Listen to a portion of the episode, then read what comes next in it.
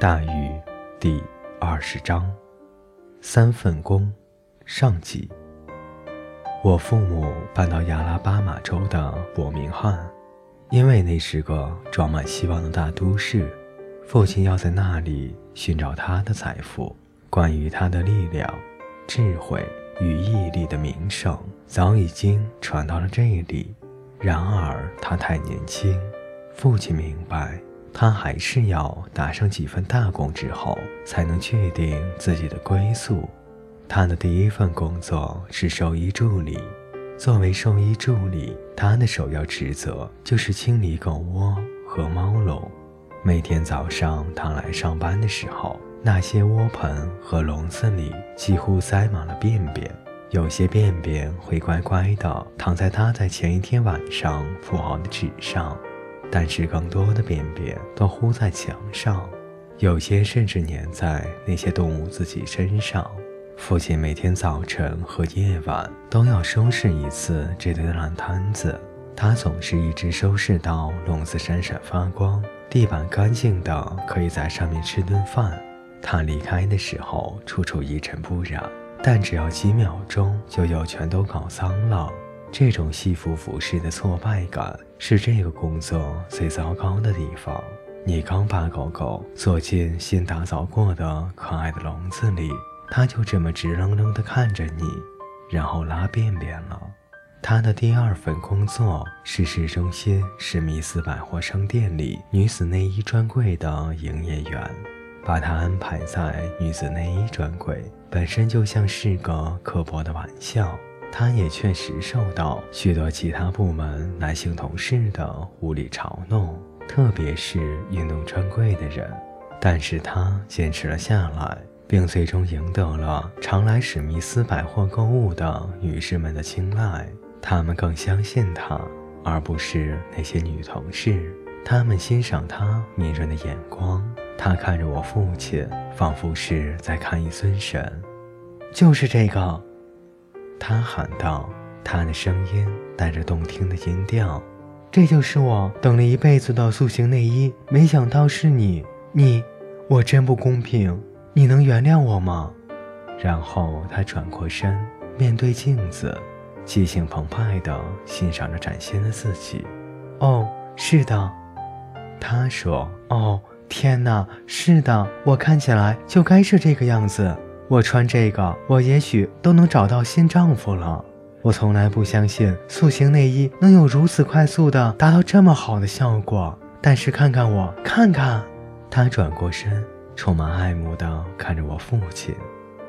你前途无量啊，年轻人。他说，爱德华·布隆的第三份工作，也是最后一份工作。和一条野狗有关。从营业员晋升到经理后，我的父亲搬进了一栋白色的小房子里，对面是座小学。他们是住在这栋房子里的第二户人家。他是艾莫斯·凯劳威在六十年前造的房子。他和他的妻子在房子里安了家。后来，凯劳威夫妇所有的孩子都搬走了。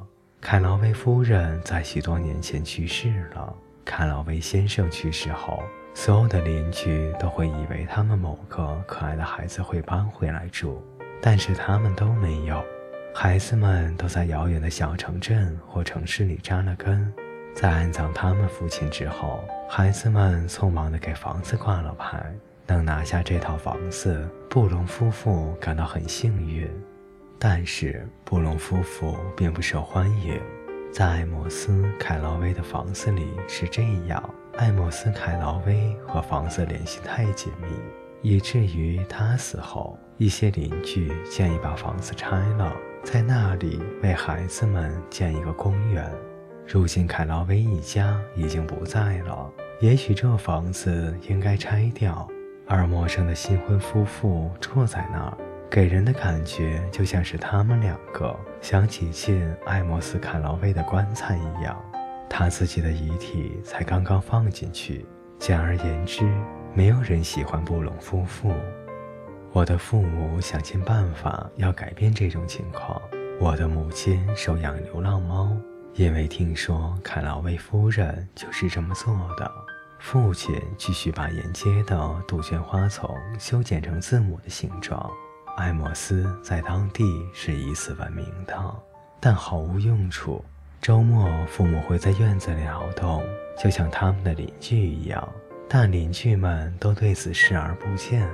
从某种意义上来说，他们是被迫隐身了。为了接受凯劳威一家已经不在这儿的事实，邻居们选择忽略布隆夫妇的存在。直到有一天，邻居们遭受到了一群恶狗的入侵，鬼知道他们是从哪儿来的，足足有六条还是八条？还有人说是十条。晚上，他们撕开垃圾桶，在花园里深挖坑。如天鹅绒帆布般的睡眠被他们可怕的吼声和邪恶的嘶叫声所撕裂。其他胆敢面对他们的狗都在第二天一早暴尸于街上，或者从此消失。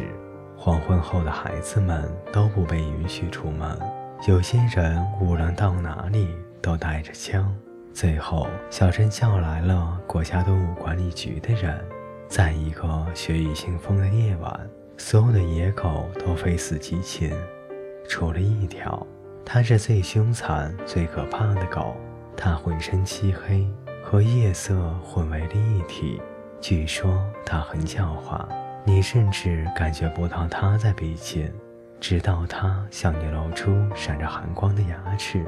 这条狗不仅是条野狗，还是条疯狗，似乎拥有人类怨恨和温怒的能力。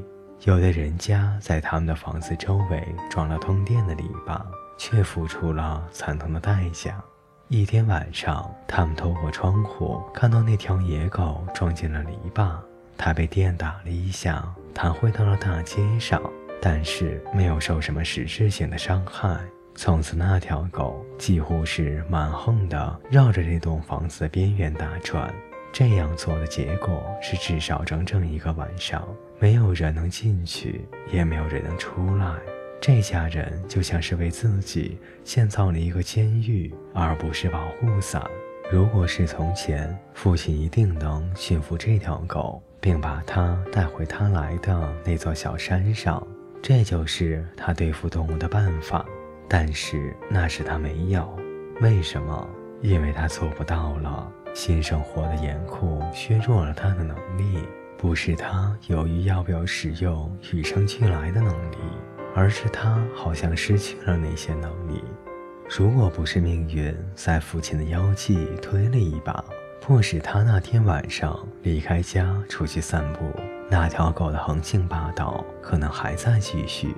埃及伍德大街上当然空无一人，大家都知道太阳下山以后地狱犬，现在大家都这么叫它。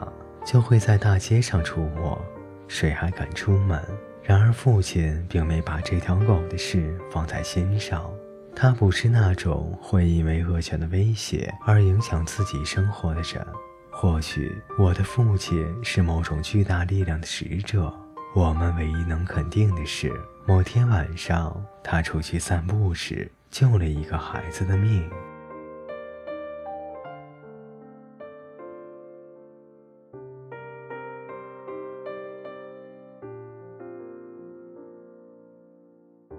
各位听众朋友，感谢您的陪伴，本节故事就为您播讲到这里，我们下节再见。